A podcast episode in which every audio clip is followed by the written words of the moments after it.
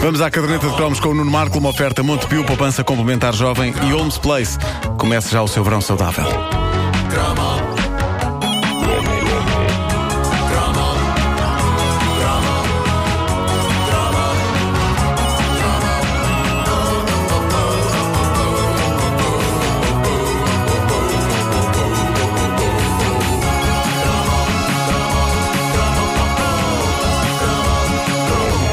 Aproveitemos este cromo para pegar em assuntos pendentes. O cromo de ontem dos Vingadores gerou reações entusiasmadas por parte dos nossos ouvintes. O Nuno Garnecho recordou que, a dada altura nos anos 70, surgiu a série Os Novos Vingadores, em que o Patrick McNee, que, como dita a lei da vida, já não ia para novo, continuava a fazer-se rodear de garotas giras. Não teve o mesmo impacto. Era um bocado o síndrome Roger Moore em 1985. Quando ele fez o A View to a Kill, começava a ser bizarro vê-lo emparelhar com a Tanya Roberts ou a Grace Jones.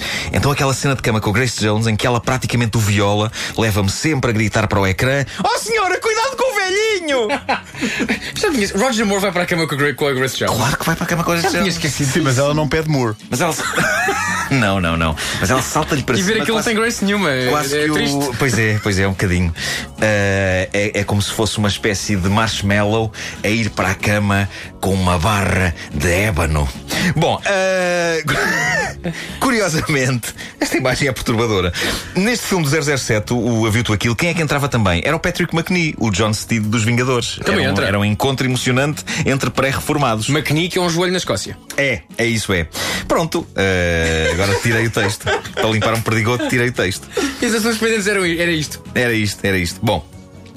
Entretanto, a Isabel Luz lembrou-se que em 1986 o videoclipe de um dos singles mais populares desse ano era todo ele feito seguindo a estética da série Os Vingadores e recuperando o próprio Patrick McNee, nessa altura já com uns valentes 732 anos. Desta vez com uma artista muito especial a fazer de garota braço direito em cabedal coleante, a Chrissy Hind. Era neste teledisco dos Pretenders. É, pá, tão bom. Grande cantiga e grande teledisco. Sou só eu que ainda hoje acha, eu acho a Chrissy Hind uma avó incrivelmente sexy. Ela já é avó. Se não é, tem, tem ardice. Epá, ela também já Ela vai. ainda é casada com o, O Jim Carrey. O Jim Carrey. Já não, acho que já não. Acho que o Jim já não quer. E alguém tinha que fazer isto. Epá, pronto, é como pôr um carimbo. Que maçada. Don't Get Me Wrong, dos Pretenders, eh, do álbum First Dance. Eu por acaso já sou. Como é como é que se chama este álbum? Pá? Eu lembro-me do nome deste álbum e agora não me sai. Raios, pá. Bom, grande cantiga, grande teledisco. Vamos a outro assunto pendente. Há dias nós falámos no jogo do Mata, na caderneta de cromos, jogo lendário que conseguia ser de uma vez só divertimento bruto do recreio e parte do programa de educação física. Era quase como se o bullying de repente se tornasse numa coisa oficial, porque o jogo da mata conseguia ser um magnífico pretexto para que a malta que não nos gramava nos atirasse boladas com toda a força. Eu fiz aqui um desabafo sobre esse jogo infernal e ontem havia uma mensagem incrível no Facebook da caderneta de uma ouvinte nossa, Cátia Lima. Eu gosto quando ouvintes nossos contribuem para esta rubrica falando de coisas que eles pensam que são memórias comuns e partilhadas por todos, quando na verdade são maluquices que eles levavam a cabo, só eles. E esta é fascinante. Reparem no que ela diz. Estava eu a ouvir o Chrome do jogo do Mata em podcast e a lembrar-me do jogo do Mata e Despe. Hã? Jogo do Mata e Despe. E com isto ela Ou seja, conseguiu. era um strip, era um strip mata. Era um strip mata. Strip mata. Ela conseguiu conquistar a minha atenção. Eu diz ela, as regras eram as mesmas do mata tradicional, mas com o bónus de haver sensualidade e nudez. Aquele que fosse atingido pela bola teria de tirar uma peça de roupa. Não me lembro quais eram os limites, diz ela. Kátia, não havia limites. Já diziam os do Unlimited.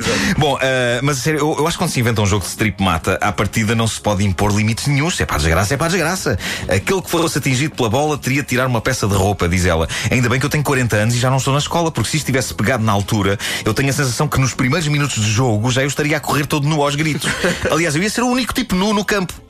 Basicamente, suponho, portanto, que esta variante do mata não envolvesse aquela famosa zona do piolho, não é? Acho que quem levava com a bola tirava um pedaço de roupa, mas, mas continuava a jogar, acho eu. Suponho que o jogo acabasse quando uma das equipas tivesse todos os seus elementos em pelota. Pá, eu acho tremendo. E acho um excelente ponto de partida este conceito do strip mata para um bom filme porno. Quem é que me está a ligar a esta hora? Raios. Deixa-me eu. É o meu cunhado. Até atende. Espera, atendo mais daqui a bocado. Bom, eh, perdi-me. Ah, cunhado maldito. Então, hum, Bom, ias em filmes porno. filmes porno. A Kátia diz ainda: Eu não sei sequer de onde surgiu esta ideia, mas vou assumir isto como uma versão anos 90 do jogo. Eu penso que essa é uma generalização muito perigosa, Kátia. Eu arriscaria dizer que nem toda a gente nos anos 90 jogava dessa forma ao mata. E a Kátia termina a dizer: Ali estávamos todos ao mesmo nível, todos corriam o mesmo risco, não havia margem para alguém ficar só a admirar. E era inocente porque éramos pequeninos e provavelmente era um jogo de verão, quando fazia um calor insuportável e depois íamos brincar com água. Pois, é pá, era uma coisa nada. Espera aí, primeiro despiam-se E depois. e depois iam brincar com depois água. iam, iam brincar com água. Oh, Kátia, em que escola é que andou? Caramba, pá. Era uma coisa naif, mas eu cada vez acho mais interessante a ideia de strip mata com adultos. Talvez homens contra mulheres. Ou então mulheres contra mulheres. Top models contra top models. Hã? Numa partida de strip mata. Para fins humanitários. Hã? Elas dizem, não, é melhor homens contra mulheres. Para as mulheres também ficarem satisfeitas e com, adoro esta expressão, com a vista lavada. As pessoas não param de me ligar, hã? Não é o teu cunhado agora. Pois não. Uma vez que se chama Ana, acho difícil.